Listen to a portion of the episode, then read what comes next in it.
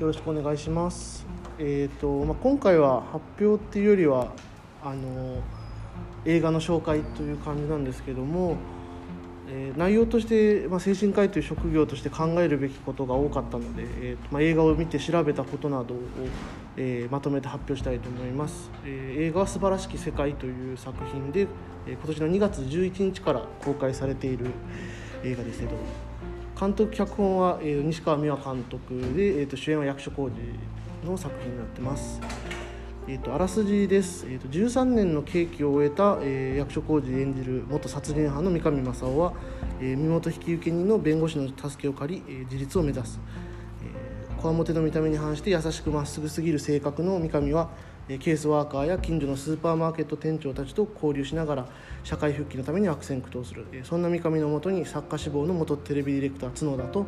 プロデューサーの吉沢が接触してくる彼らの本当の目的は社会に適応しようとあがく三上の姿を面白おかしく番組にすることだったという作品で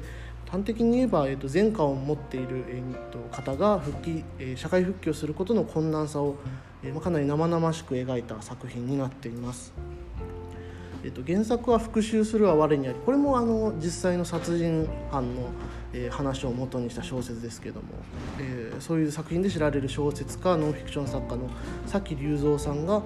えー1990年に発表した小説になります、北海道旭川の刑務所で13年間過ごした田村明義の身分帳。えーこの身分帳っていうのが収容者の家族関係や経歴入所時の態度や行動が記載されている、まあ、あの詳細なプロフィールみたいな書類なんですけどもこれを元にした、えー元にしてあと出所後の取材などをベースにして執筆された作品で、えーとまあ、こちらもほぼ、えー実話の作品になってます。でこの田村明義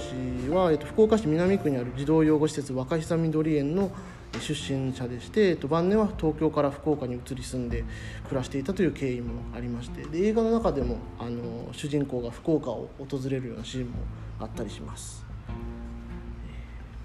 えーと監督西川美和監督は、えーとまあ、邦画好きの方には結構あの知られてる方ですしあと2006年にあの「揺れる」という映画が、えー、とカンヌ国際映画祭に出品されて、えーと国際的にも評価が高くなった監督ですね。これまでの長編作品は、えーとまあ、自分で物語を作ったものしかなかったんですけどもえーでなおかつあと人間同士の関係性であるとか、まあ、感情の揺れみたいなのを描いた作品が多かったんですけど、えー、と今回は初めて原作ありきの作品でしてで、まあ、かなり社会派な作品になりました。と、まあ、最近だとあのアジア圏だと格差社会を描く作品が結構評価されてる印象で、まあ、去年の「パラサイト」であったりとかあと是枝監督の「万引き家族」とか、まあ、そういうこう格差を描く社会派の作品のまあ文脈に並ぶような、えー今回「素晴らしき世界」はそういう作品になってるかなと思いました。でここから、えー、とこの映画の劇中で描かれた社会復帰に関わっていく社会制度について話していきたいなと思うんですけどもで、まあ、個人的に知らないことも、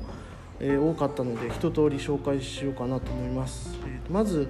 まあ受刑者元受刑者の、えー社会復帰を取り巻くものとして、まあ、主人公の三上が殺人の罪に問われて服役してるんですけども、まあ、この方それそれまでもさまざまな犯罪であの人生の大半を刑務所で過ごした人物として描かれているんですね。で、えー、とそういう中で、まあ、その法務省が発表しているあの犯罪白書というあの文書があるんですけどもこれ2019年の検挙者のうち再犯した人の割合を示す再犯率が48.8%で、まあ、実際その捕まる人検挙者の2人に1人は、えーもう1回再犯者っていうのが、えー現状になってます。でえー、と刑務所において刑務作業っていう就労の機会もあるんですけども、まあ、これが最も高い等級の方でも130円で最も低い等級だと時給4円程度で働いておられてで、まあ、これもあの海外の格安製品とかに押されて、えーとまあ、企業から刑務作業でのあの依頼というのはまあ今激減しておりまして。でえっと、出所時に、えー元受刑者の手元にある現金はまあ数万円程度っていうことが多いみたいなんですね。でまあ、その他にもまあ仕事に関しては刑務作業以外にもまあ再犯防止改善構成のための社会復帰支援策として刑事施設における職業訓練であったりとか基礎学力の付与などが実施されてはいるんですけどもで、えっと、就労支援っていうのは受刑者全員が受けることができるんですけども法務省であるとか厚生労働省が実施する、ま、公的な支援を受けられるのは、稼働能力就労意欲を有し支援事業への参加を希望していて求人者に対する前歴などの開示に同意していると、まあ、かなり、えー、と条件がついていて、まあ、受刑者ごとにこう社会復帰して働くってことにはかなり状況が異なるというふうになっています。であと居住の問題なんですけども出所後居住地が定まらない受刑者の方に対して、えー、と更生保護施設であったりとか自立準備ホームといったまあ施設であったり受刑者の中でも特に高齢者や障害者が福祉を受けられるように支援する地域生活定着支援センターなどの相談窓口は用意されています。ただ仕事や居住地が決まって以降はまあ本人次第な部分も多くて福祉のとのつながりが途切れないことの重要性を理解してもらうほかないっていうのが現実としてあるようです。で、まあ、映画の中でもあのケースワーカーが社会から孤立しないことが大事ですと訴えかけるようなシーンもあったりかなりリアルな描写が印象的でしたね。でえっとこの三上は、えっと、反社会勢力として生きてきた人物で、まあ、いわゆる暴力団とのつながりがあってその13年前に起こした殺人っていうのも、まあ、いわゆるヤクザ同士の抗争っていうのがあるんですけどもそういう元暴力団の方の社会復帰の障壁として出てくるのが、まあ、暴力団排除条例でその中でも元棒5年条項というのがあります。暴排条例においてはあの暴力団を離脱しても5年間、えー、大体5年間は暴力団員などとして、えっと、組員として見なされるっていうあの規定でしてこれはあの偽装離脱といって、まあ、暴力団対策法逃れのために組織を離脱したようにあの装うことこれをあの防ぐためにあの便宜上設けられてるんですけどもで本来はまあその元暴力団の方が社会復帰しようっていうまあ意思であるとか更生しようとするかどうかっていうのを見極めながら自治体ごとに判断していくべき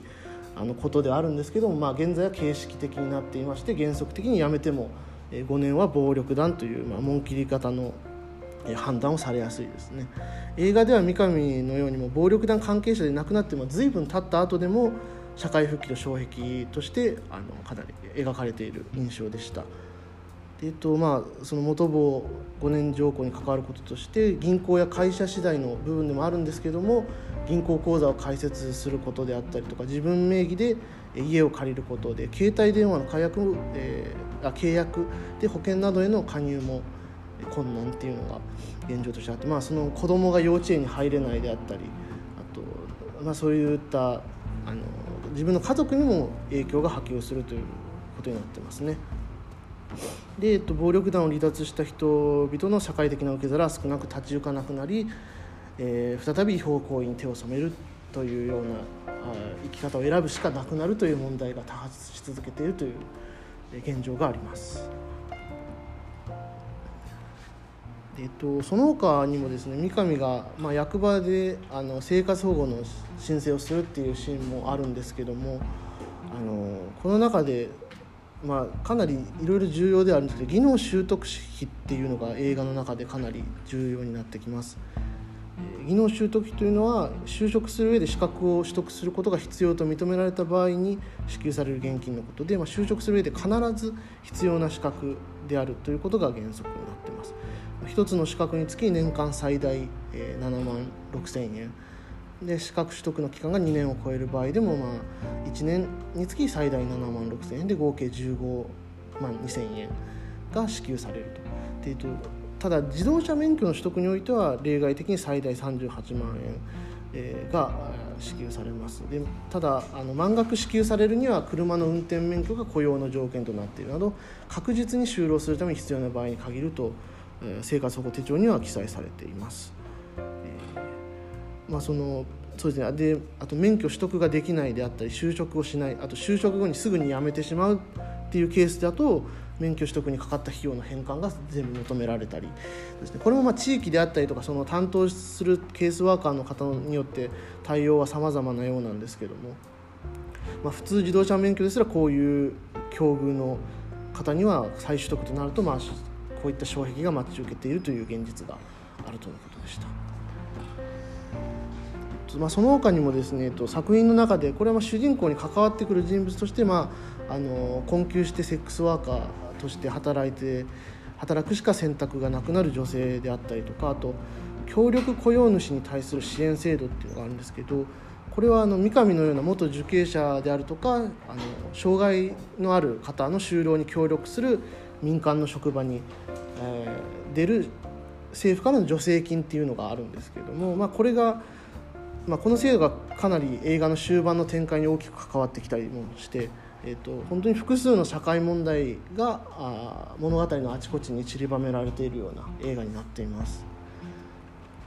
でまあ、この映画の主題を二言で表すならば、まあ、他人同士が生きる世界の難しさそして他人同士が分かり合うことの喜びという、まあ、すごく普遍的なことではあるんですけども、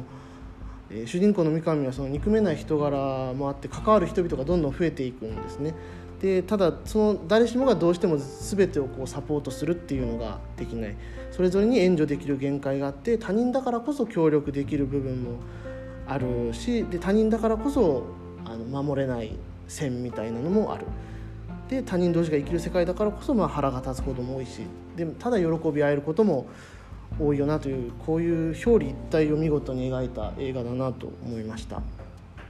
で、まあ、この自分事として話すと、まあ、この病院で見てる患者さんとの関係性にも通じる難しさがあるなと思いましたね。どうしてもその自分は10月から勤務して3月までという半年間しか関われないので、まあ、その間でこう関わりを深めたとしても、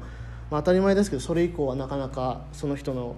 えー、社会復帰であるとかにタッチできなくなると、まあ、その部分へのもどかしさもあるし、まあ、治療者としての距離感みたいなものについてもちょっと映画での人間関係を重ねたりししましたね。でえっとあこれはちょっと,、えっとシリアスなだけじゃなくて、えっとまあ、あのユーモアたっぷりな作品ではありますし、まあ、声出して笑っちゃうようなシーンもたくさんある映画ですね。で重厚な映画ではあるんですけども、まあ、世界のどこかには確かにこういう